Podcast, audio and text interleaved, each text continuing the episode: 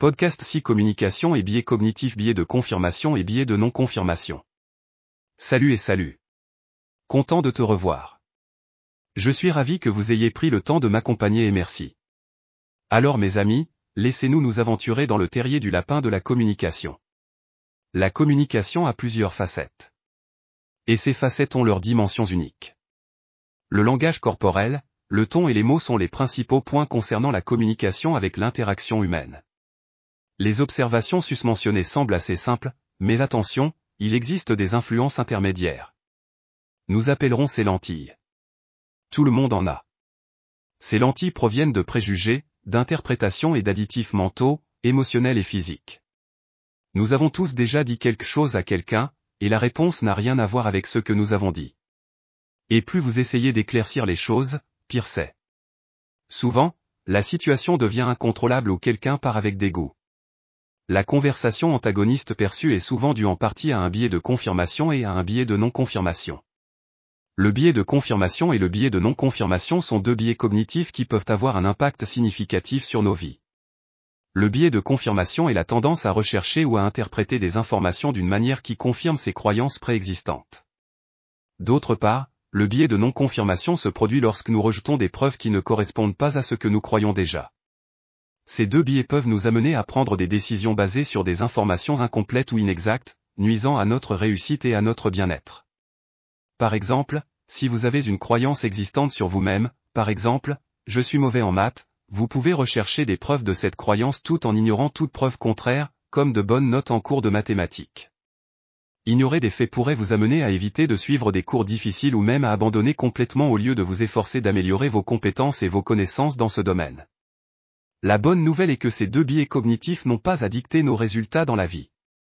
En adoptant un état d'esprit de croissance, la croyance que les capacités et l'intelligence peuvent être développées par l'effort et la pratique, virgule, nous pouvons combattre le biais de confirmation et de non-confirmation en examinant objectivement toutes les données disponibles avant de prendre des décisions sur nous-mêmes ou sur les autres. Avec un état d'esprit de croissance, nous devenons plus ouverts aux nouvelles idées, mieux capables d'apprendre de nos erreurs sans nous sentir comme des échecs, plus disposés à prendre des risques avec moins de peur de l'échec et, finalement, mieux équipés pour la croissance personnelle en général.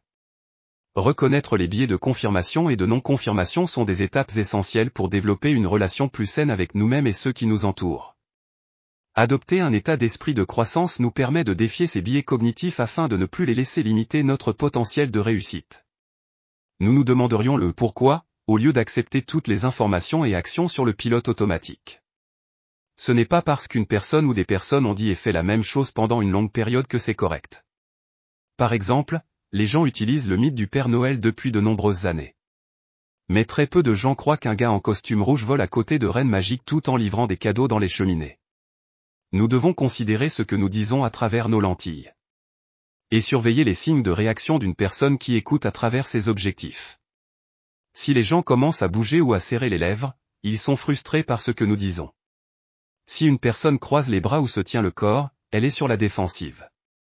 Si vous voulez maintenir une conversation confortable, changez de sujet. Et, bien sûr, s'il vous frappe au nez, vous avez franchi une ligne. N'oubliez pas non plus vos lentilles d'écoute. Et restez conscient de votre état mental. Êtes-vous fatigué, affamé ou déjà contrarié? Je vous promets que cela va changer votre façon d'écouter. Avez-vous déjà pensé à une conversation après l'avoir eue et vous êtes-vous demandé ce que je pensais? Ou, j'aurais dû dire autre chose. Est-ce trop réfléchir? C'est parce que vous ne l'avez pas fait auparavant. Mais vous saurez que cela en valait la peine lorsque votre conjoint, votre petit ami, votre ami ou un membre de votre famille ne verra plus d'inconvénients à vous parler.